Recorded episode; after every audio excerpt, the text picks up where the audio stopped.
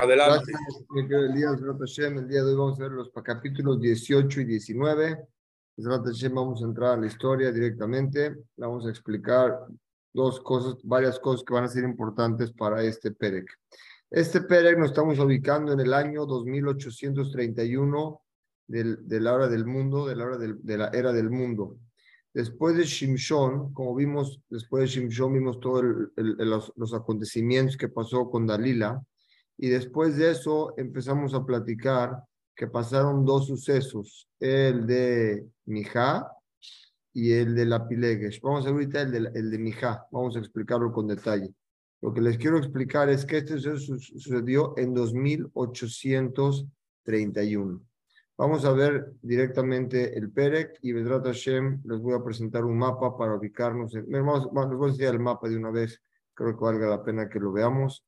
Como ya les he explicado varias veces, ahí están viendo el mapa. Este mapa que ustedes ven acá, lo importante de, la clase de hoy es la tribu de Dan. Dense cuenta, la tribu de Dan está donde estaba Yafo. La tribu de Dan les tocó un pedazo muy pequeño en la tierra de Israel, no cabían ellos no estuvieron de acuerdo con este pedazo y salieron a conquistar. ¿A dónde se fueron a conquistar? Se fueron a conquistar afuera del Jardín. Acuérdense, aquí está el Jardín, todo esto el Jardín. Del lado izquierdo aquí estaba Israel y de afuera era fuera de Israel. Dan volvió a agarrar aquí una tierra fuera de Israel junto al Kineret. Aquí estaba Rubén, Gad y Menashe y Dan agarra toda esta tierra y vamos a platicar y la enseñanza que nos va a dejar estos dos capítulos. Bueno, sin más preámbulo, iniciemos con estos, estos dos, eh, estos, eh, estos dos capítulos de Hashem.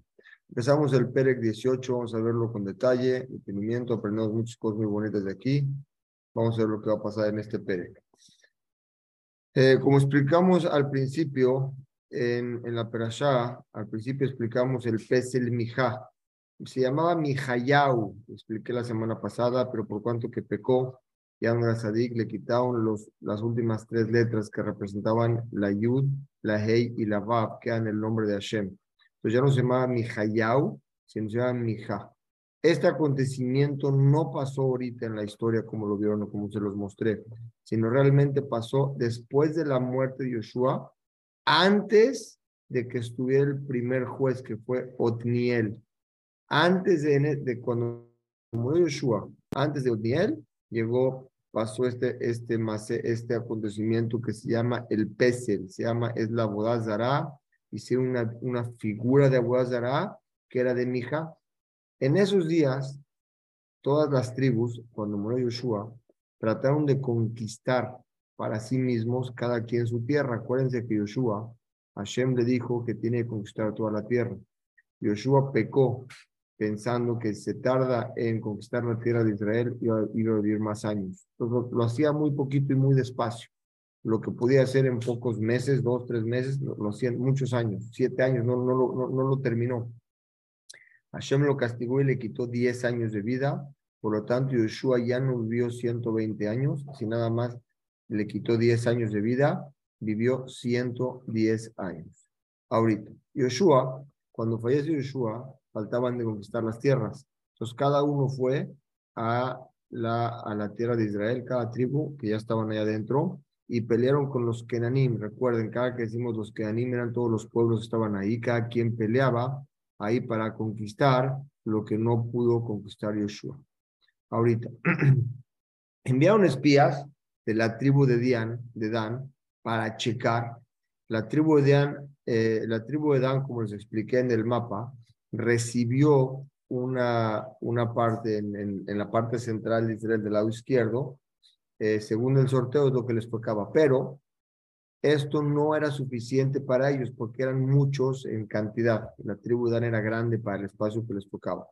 Y también no era propicia, ellos decían que no era propicia para ellos, por lo tanto decidieron ir a buscar otra tierra para conquistar. ¿Qué hicieron la tribu de Dan? La tribu de Dan, el, tribu, las tribus decidieron nombrar a un, eh, comandante de cada, de cada familia.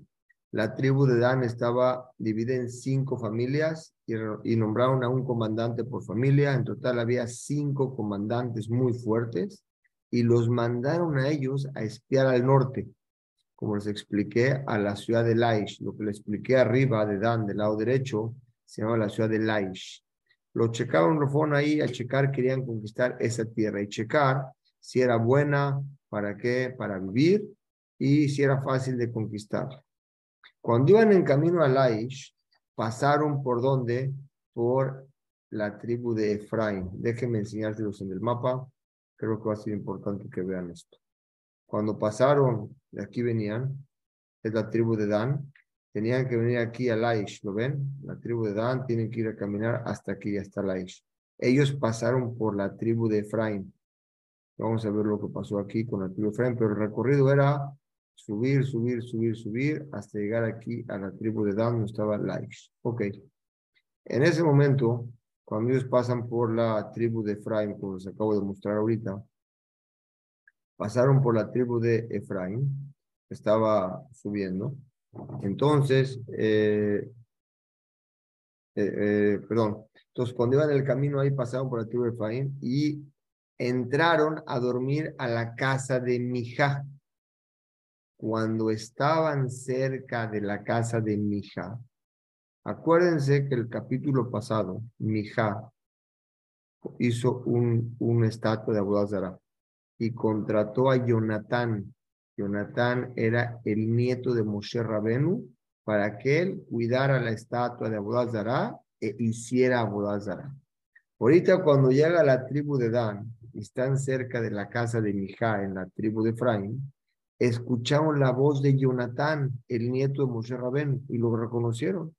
Entraron ahí y le dijeron, ¿cómo llegaste aquí tú, nieto de Moshe Rabén? ¿Y qué estás haciendo en esta casa de Abodazara? Tú eres el nieto de Moshe Rabén, ¿por qué estás aquí? Entre paréntesis les quiero comentar, ¿cuál fue el error o cuál fue la visión que tuvo el nieto Moshe Rabén para equivocarse y hacer Abodazara? Dice la Gemara en Babatra, en el capítulo número 10. Vean qué bonito dice. Dice lo siguiente. Cuando una persona, cuando Moshe Rabenu les dijo, ¿qué fue lo que les dijo? Moshe Rabenu les dijo a todos sus, eh, a todos sus, cuando se iba eh, a, sus, a sus generaciones, les dijo algo muy importante. Les dijo, miren, es mejor que ustedes sirvan a la abodazara, pero lo principal es que no tengan parnasá de la sedaca. O sea, hagan abodazara, pero no hagan, eh, no, se alimenten de la sedaca. Es decir, trabajen en la abodazara. Pero esto, si no lo explicamos bien, es una confusión muy grande. Los rabinos en la Gemara explican que cuál fue el error del nieto de Moshe Rabenu, entender que su abuelo le dijo que trabaje en la abodazara y no pida sedaca. Dice es totalmente al revés. ¿Qué es Abodá Zara? Abodá es trabajo y Zara es extraño. Lo que Moshe, Moshe Rabenu tenía en la cabana es, les dijo a ellos, es mejor una persona que trabaje algo extraño a su trabajo.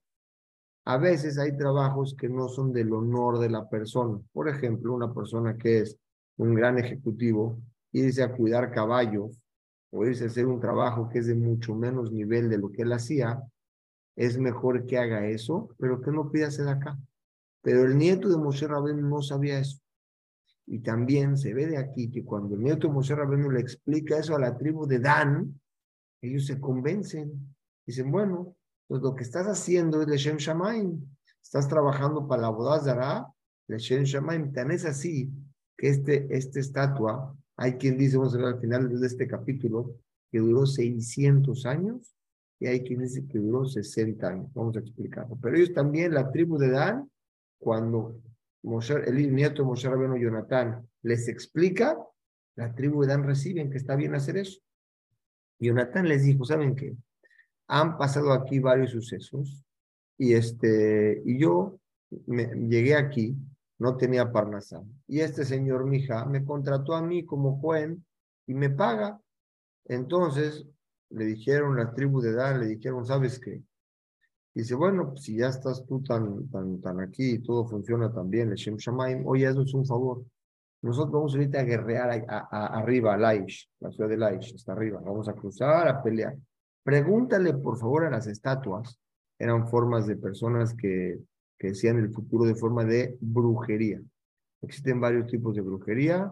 Una de ellos es que estas estatuas podían hablar. Entonces se llama Kishuf en hebreo, es, es un tipo de brujería. Pregúntale si vamos a tener éxito en la guerra o no. Jonathan les dijo a ellos, vean qué bonito los dijo Jonathan, la tribu de Dan. Les dijo, miren, la, la supervisión de Hashem los va a acompañar a ustedes, porque solamente Hashem sabe el futuro real. Estos estatuas no saben nada. Nada más así era todo el tiempo el derech de Jonathan. A Filu que le preguntaban y le hacían a la boda y la cuidaban, Jonathan siempre le decía a la gente, estas estatuas son Sheker y Hashem Esemet. Fíjense nada más. Bemet las servían como la boda pero para preguntar futuro y eso, y eso Jonathan les decía, el que único que sabe con, con saber el futuro es Hashem, estas estatuas no les van a decir a ustedes ningún futuro. ¿Qué pasó después de esto?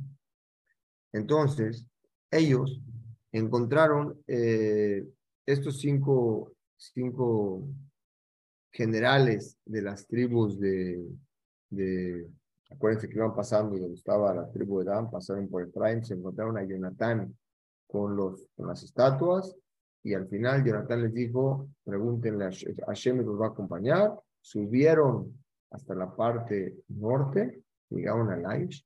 Cuando llegaron ahí a la ciudad de Laish, vieron que el pueblo que estaba ahí era un pueblo no apto para la guerra. Su vida era gente de gente normal, vivían con mucha tranquilidad, no estaban acostumbrados ni a pleitos, ni a, ni a, cosas políticas, vivían muy tranquilos y no tenían ni siquiera un rey, ni tenía nadie que vaya a darle el, el, reinado, y aparte de esto estaban muy lejos de los demás pueblos estaban lejos. Y también no hicieron ningún pacto con ningún otro pueblo por si alguien los ataca, los defendiera. Por lo tanto, era un lugar muy fácil de conquistar. Estos cinco generales regresaron a dónde? Al lugar que se llama, eh, el lugar que se llama Beshtaol. Está entre Jerusalén y Bet Shemesh. regresaron los hermanos, las tribus de Dan, le preguntaron, ¿qué, vis, ¿qué vieron ustedes cinco generales que fueron allá? ¿Qué vieron ese lugar para conquistarlo? Entonces, ¿cómo es ese pueblo que está ahí sentado? ¿Qué nos aconsejan? ¿Ir o no ir? Estos cinco generales conquistaron, vamos, párense, vayan y vamos a pelear. Vimos en la ciudad de Laish, es un lugar bueno, no sean flojos, vamos a pelear, pero cuando ustedes lleguen ahí, por lo tanto tienen que, van a ver a un pueblo con mucha tranquilidad, no va a tener ni siquiera éxito en pelear con ustedes y van a poder tener esa herencia, van a tener esa tierra que es una tierra muy grande, no les va a faltar nada de todas las cosas buenas que hay en el mundo, hay en esa tierra. Entonces se juntaron ya, se juntaron 600 guerreros de la tribu de, sigue contando el libro de Mishpatim, 600 guerreros de la tribu de Dan y salieron del mismo lugar que era, eh, era Mitzara en Meshtaol, que era entre Yerushalayim y Bet Shemesh, y salieron, salieron ya para el norte.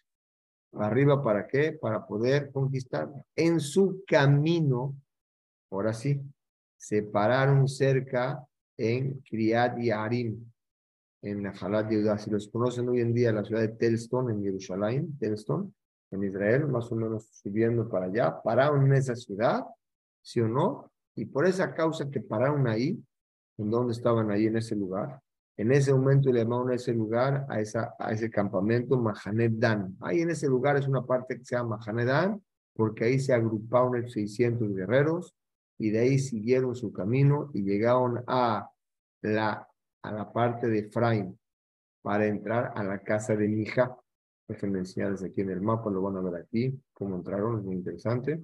Entraron por aquí ya estaban en el tribu de Dan, empezaron por aquí, cuando vinieron aquí por más o menos por Yerushalayim, lo que les dije, empezaron, ya llegaron al lugar de Efraín, subieron hacia acá, y aquí en el lugar de Efraín entraron donde estaba el ídolo Mija.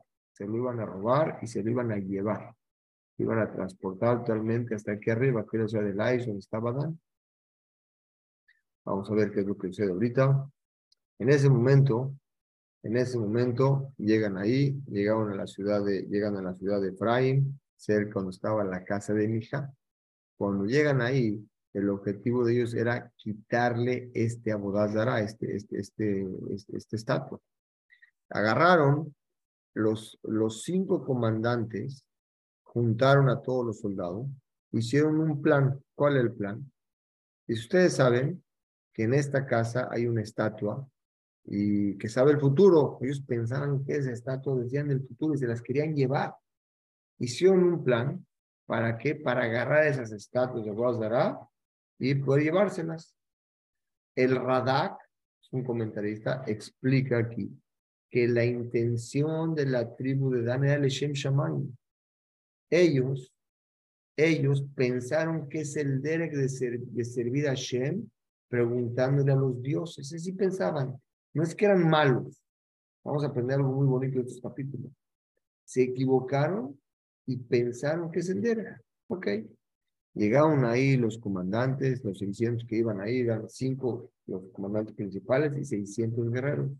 Llegaron a la casa de mi hija, se quedaron en la puerta. Estos cinco comandantes entraron a la casa de mi hija y empezaron a hablar con quién, quién estaba ahí, Jonathan. La casa de mi hija era un Betacneset hecho para la boda Se encontraron a Jonathan, al nieto de Moshe Rabén, y le empezaron a hablar con palabras bonitas, le dijeron, oye, este, empezó a hablar con él, y entonces encontraron, se encontró ahí con, salió Jonathan y se encontró con 600 guerreros y empezó a hablar con él. En, en lo que los 600 guerreros empiezan a hablar con él, estos cinco comandantes entraron dentro de la casa de Mija y agarraron de ahí la bodaza de las estatuas, agarraron el lepot con lo que se cierra lejal, agarraron los terafim, los que hablaban, esos estatus que hablaban, y todas las formas de voz y se las llevaron. Cuando llegaron a la puerta para salirse, Jonathan los ve. En lo que Jonathan hablaba con los 600, estaban en son de paz, no había pleito. Los cinco generales que entraron sacan todo, vienen cargando con todo. Jonathan dice, ¿qué están haciendo? ¿Por qué los han agarrado? Le dijeron a Jonathan, guarda silencio. Guarda silencio pon tu mano en tu boca y cierra y no lavas. Le dijeron, ¿qué es mejor para ti? Ser Cohen en la casa de una persona que es mi hija, o ser Cohen en una tribu completa de Israel, que es la tribu de Dan, va a ser el Cohen de nosotros. Dices, por ti. Jonathan aceptó, él prefirió ser, prefirió Cohen en la tribu de Dan que en la casa de Jonathan.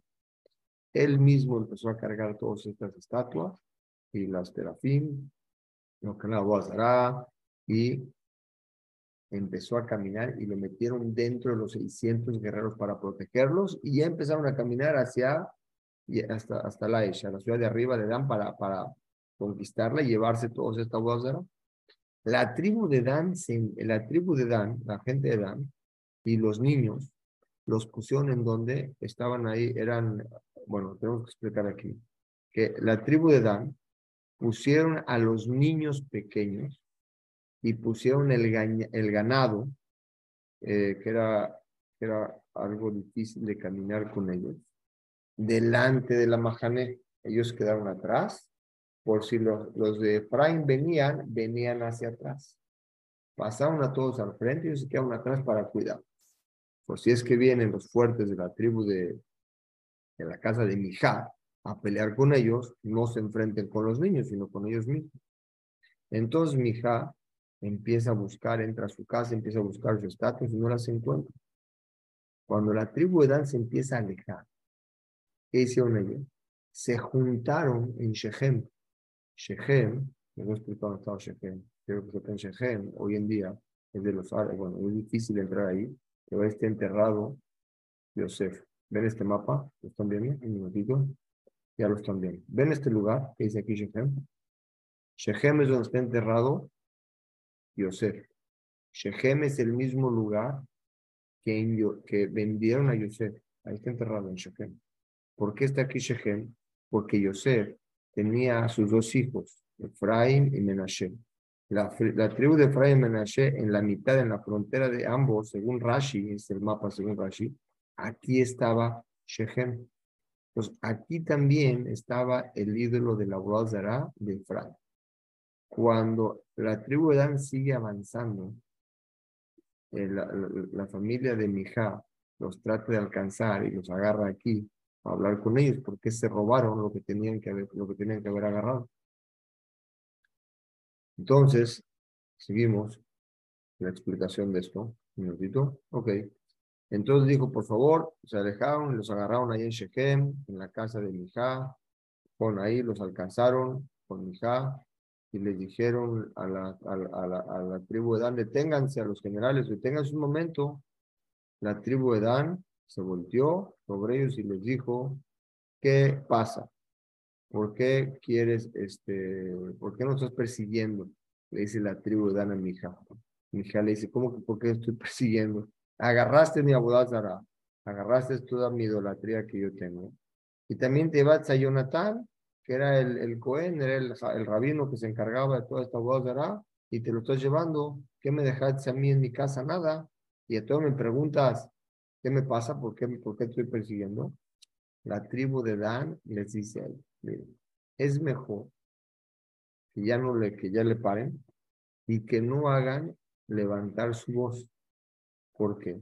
Porque si no, la gente de nosotros, que es agresiva, la gente de Dan, son gente que son, se prende mecha corta, como decimos así, dentro de la majané. Al final, los van a matar también a ustedes. Y también van a agarrar a todos, a todos sus familiares. Cuando terminaron de hablar, mi hija entendió que no podía con ellos, dio la vuelta y se fue a regresó su camino.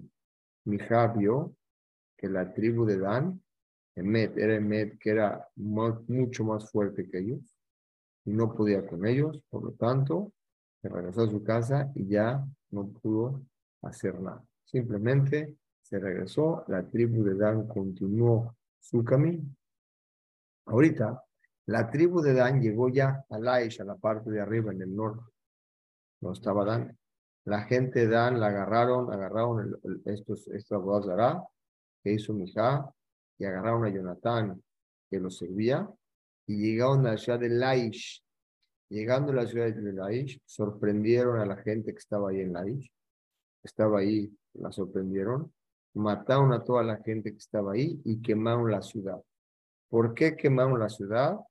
¿Por qué tenían que haber quemado la ciudad de Laish? si, eh, si ellos quieren estar ahí, ¿para qué la quemas? Si vas a vivir ahí, ¿para qué lo quemas? Hay tres explicaciones. Según el Metzudot David, los Metzudot explican por qué. Porque si no, no lo hubieran podido conquistar. Tenían que haber quemado todo para conquistarlo. Según el Radak, da dos explicaciones por qué la por qué la quemaron. La primera es porque porque ellos querían que el pueblo les tema a ellos para que no puedan pelear de regreso. la segunda explicación es porque la ciudad estaba llena de abodazara, mucho abodazara. Y también, ellos también tenían abodazara, este pez de Mijá, pero los de ellos eran el Shem Shamaim. Los de Dan, el pez de Mijá, era el Shem Shamaim. Y quemaron a los La tribu de Dan eh, cambió en vez de decir la ciudad de Laish, ¿sí o no? Le puso la ciudad, le puso, lo explico.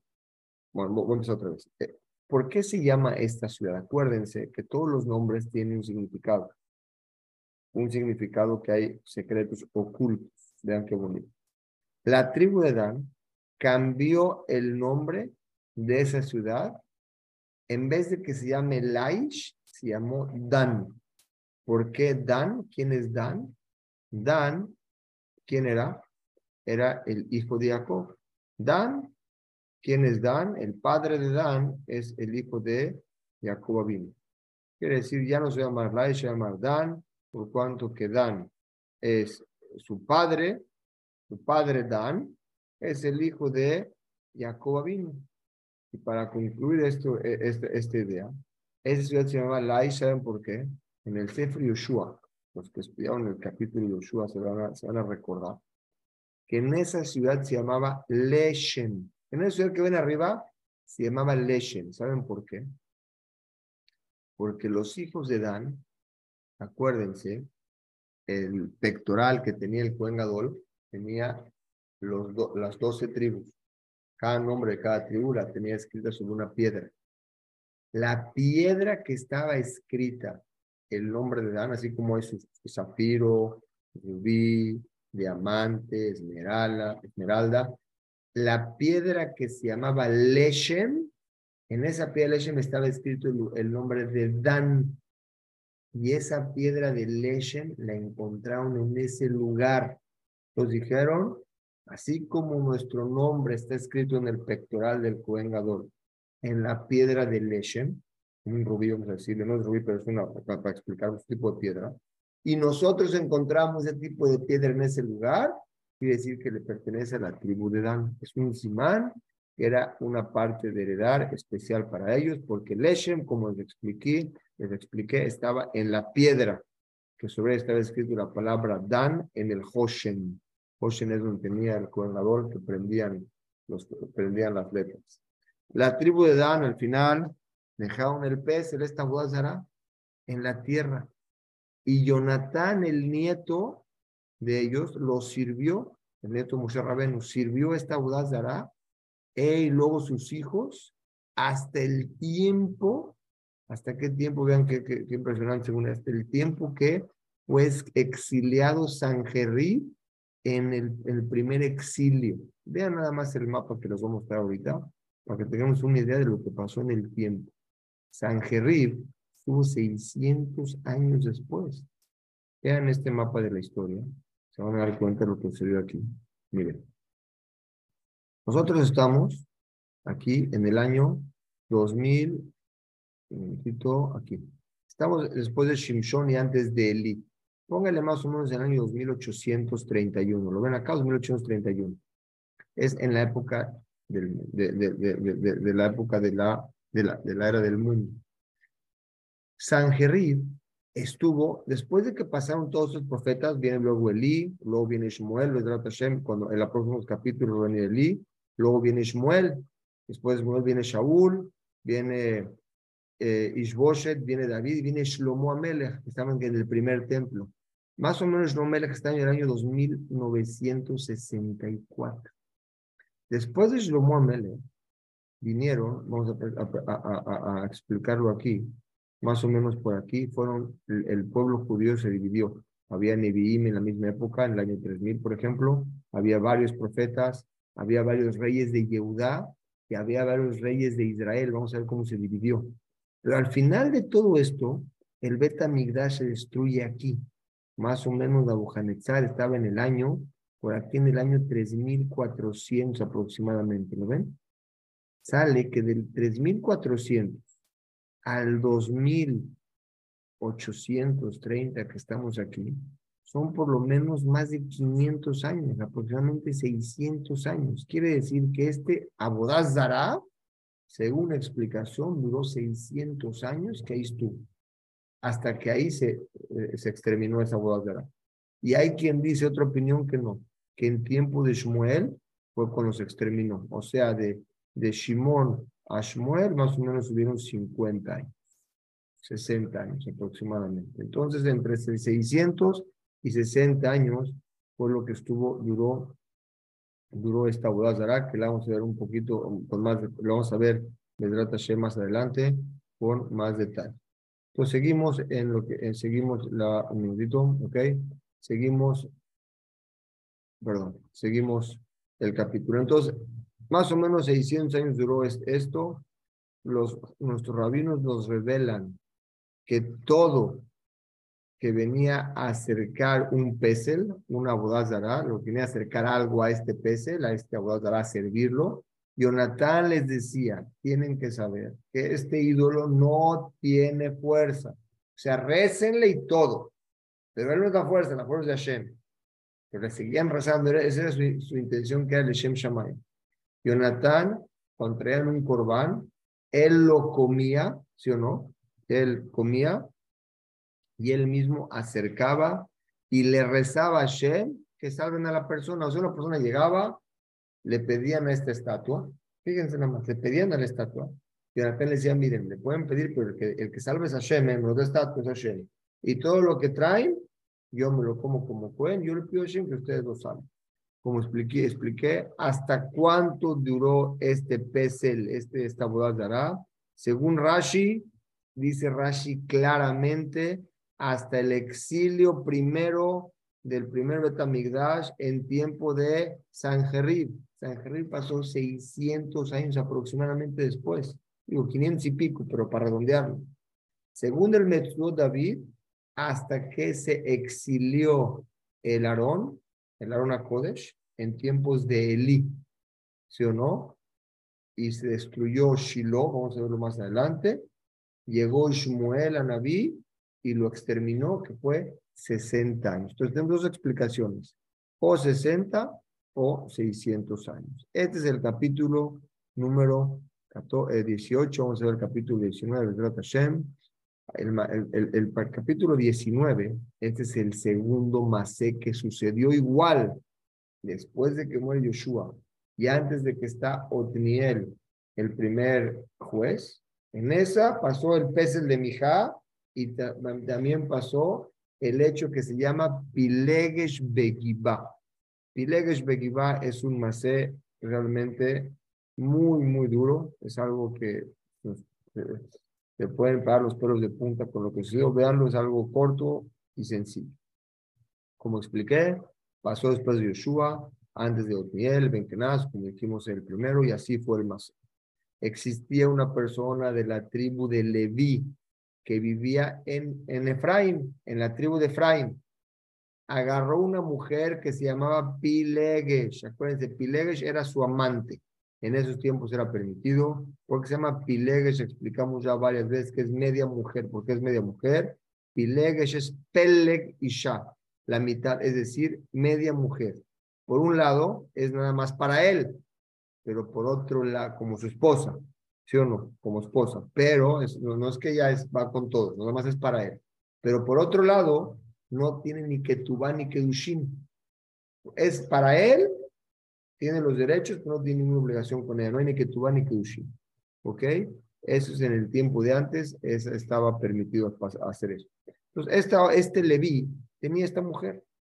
Un día, esta Pilegesh, esta amante, se le revela y se escapa a Betlehem. Betlehem estaba entre Jerusalén y Hebrón. Tipo, el mapa se fue para allá y entonces se va a casa de su papá y estuvo con él más o menos eh, 16 meses. Un año y cuatro meses, estuvo 16 meses separada de Leví.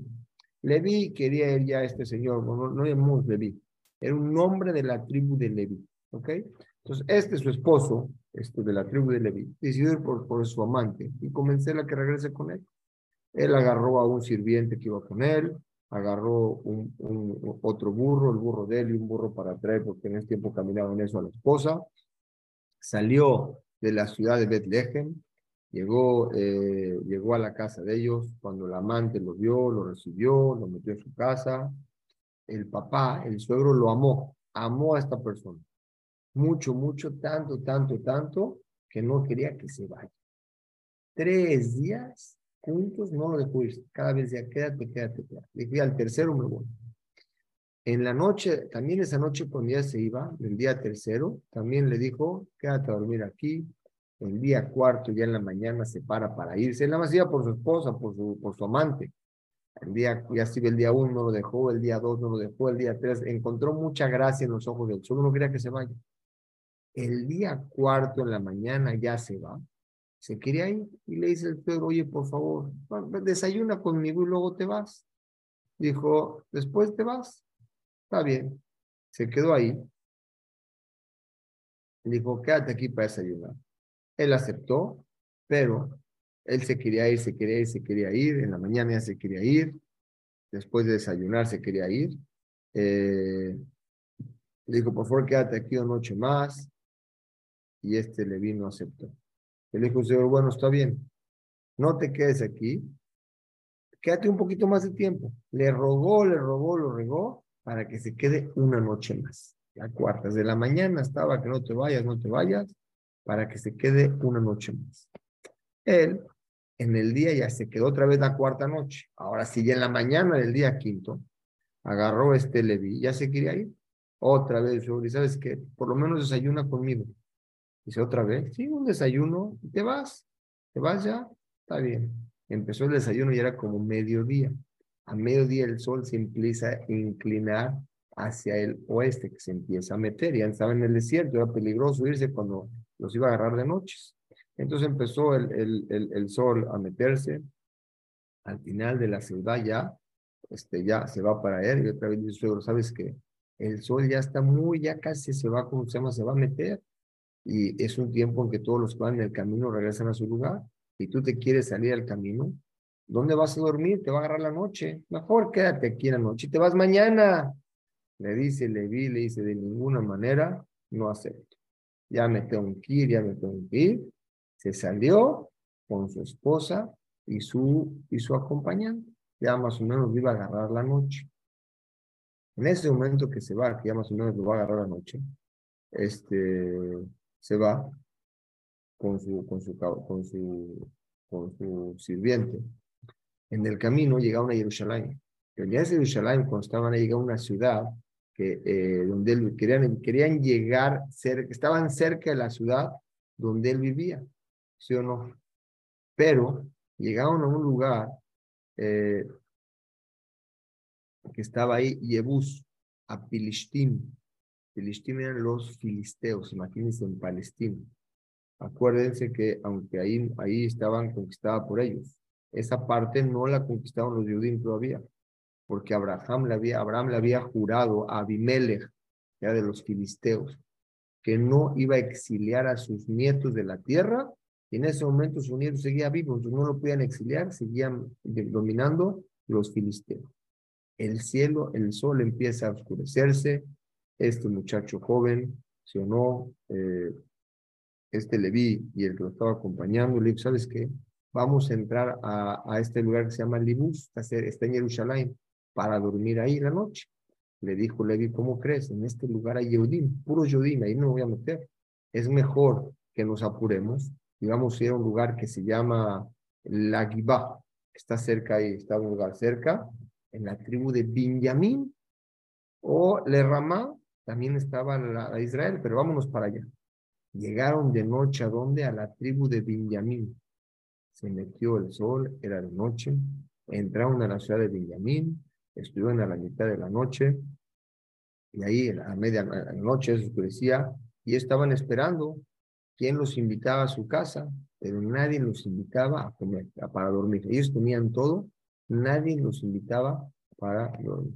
¿Qué pasó? Llegó un anciano, un anciano de la tribu de Efraín, que estaba ahí, le dijo, ¿sabes qué? Yo vivo aquí, por favor, ¿qué haces aquí? ¿De dónde vienes? ¿Quién eres tú? ¿Qué haces aquí a medianoche? ¿A dónde vas? Le dijo, mira, yo vengo de este lugar, estoy de paso por aquí, este, tengo todo para, yo no vivo aquí, vivo en otro lugar, yo nada más quiero que me ayuden, me dejen pasar la noche donde dormir, para no dormir en la calle, tengo todo, no les pido nada, tengo que comer, para mí, para mis animales, tengo todo. Solamente necesito un lugar para dormir, pero nadie me ha querido invitar aquí. Le dijo este anciano, ven, yo te voy a, a dormir a mi casa. En ese momento le dijo, no te preocupes, ven a mi casa, solamente no duermas en la calle. Agarró a este joven, le dio, le dio también comida para sus burros, lavaron los pies, cuenta el libro, y empezaron a dónde ya, comieron y bebieron. A la mitad de la ciudad llegó un grupo de, así lo llama, era gente homosexual, de la tribu de Dan, de la tribu de, perdón, de, de la tribu de, de esa tribu cuál era, se me fue el nombre, de la tribu de Benjamín, sí. tocaron la puerta y le dijeron que saquen a esta persona, sácala. Querían violarla, querían abusar de él. Este anciano les dijo, por favor, ¿cómo le va a hacer eso a esta persona? Pues, es mi invitado, no puedo hacer eso. Si ya no sabía qué hacer, le dijo, te entrego a mi hija y te entrego a quién? A su pilegues, a su amante de él. Pero a él no lo toques, pero esta gente lo querían a él, porque era gente que quería, eran homosexuales. Entonces, aparte que era algo muy, muy, muy delicado haber agarrado a su hija y a la esposa del otro, pero ni modo, no le quedaba de otra. Entonces, ellos que este, no aceptaron, entonces, no aceptaron ellos, no aceptaron ellos, y empezaron como que a tratar de entrar a la casa y le pedían que saque a esta persona. Este Leví que hizo, sacó a su, a su amante y se las entregó. Ellos, mientras sacó la pelea, como que ya la aceptaron. Abusaron de ella toda la noche. En la mañana la, regresaron a la puerta. Ella, exhausta, apenas llegó a la puerta, y falleció en la puerta de la casa. En la mañana sale Leví y le dice a la Pilegesh, extendía su, vio que tenía extendida la mano, pensó que estaba viva, le dice, párate y vámonos. Cuando vio esto, no podía, no podía contestar porque estaba, ya, había fallecido. En ese momento subió su cuerpo al burro y se fue a la tribu de Efraín. Agarró un cuchillo, la partió a su amante en cuantas? En doce partes. Y le envió una parte del cuerpo a cada tribu de Israel. A la tribu de Benjamín no, porque como dijimos, la tribu de Benjamín los que hicieron este hecho, despreciado. ¿Y qué les dijo? Todo el que vea estos pedazos de carne, pueden ver que esto es algo que me dasea, que hace temblar a cualquier ser humano. Desde que salimos de Misraim a la fecha, no ha pasado algo así. Vamos a agarrar un consejo para ver qué hacer con respuesta a esto y ver cómo nos podemos vengar de la tribu de Benjamín. Y Betrat Hashem, hasta aquí vamos a dejarlo en el siguiente Perek, en la siguiente semana. Vamos a explicar qué sucedió con esta guerra contra Benjamín. ¿Qué nos llevamos de esta clase el día de hoy? Les quiero compartir algo muy bonito que tenemos que saber. Primero, Mijá y Jonatán se equivocaron pensando que hacer esa Zara era el servir a Kadosh Baruch. Y eso muchas veces nos pasa a nosotros. Pensamos que estamos haciendo algo y en vez de hacer lo correcto, estamos haciendo totalmente lo incorrecto. Pero muchas veces nuestro ego y nuestros ojos nos hacen equivocarnos. Por eso dice la Mishnah, Tasele Harab haz un rabino que te guíe y salte de toda duda. En Asimha no existe alegría que ataratas a como te quites de la duda. Una persona cuando tiene dudas, vive angustiado. ¿Qué hago aquí? ¿Hago así o hago así? ¿Cómo le hago? O, pero cuando tienes una persona que tiene unos lentes que nosotros no tenemos, los rabinos, grandes rabinos que estudian todo el día, ellos tienen unos binoculares que nosotros no tenemos. Ellos pueden ver a kilómetros lo que está haciendo hoy, ¿qué va a suceder? Pues es bueno ser un rab y preguntarle a ver, ¿estamos en el camino correcto o no estamos en el camino correcto? Es muy importante. Ellos pensaban que ese era la boda que tenían que hacer Hashem, estaban totalmente equivocados. Lo segundo es, Dan le pidió a Jonathan, la tribu de Dan, le pidió a Jonathan que le dijo, que le dijeron, oye, ¿por qué le estás haciendo a la brujería? inclusive el nieto de Moshe Rabén, la persona del, nivel más alto, si esas personas no tienen un rab a quien preguntarles, no existe garantía que estemos nosotros en el camino correcto. La Torah fue entregada a nosotros, pero muchas veces la guiamos por sentimientos. Y la Torah no es por sentimientos, es por lógica y la lógica es lo que nos puede cambiar nuestra forma de ser. Mija, algo muy importante que vio, le quitaron a todo lo que luchó en su vida. Su madre, todo el dinero que donó, se lo entregó a mi hija para que haga un pez en la Zara.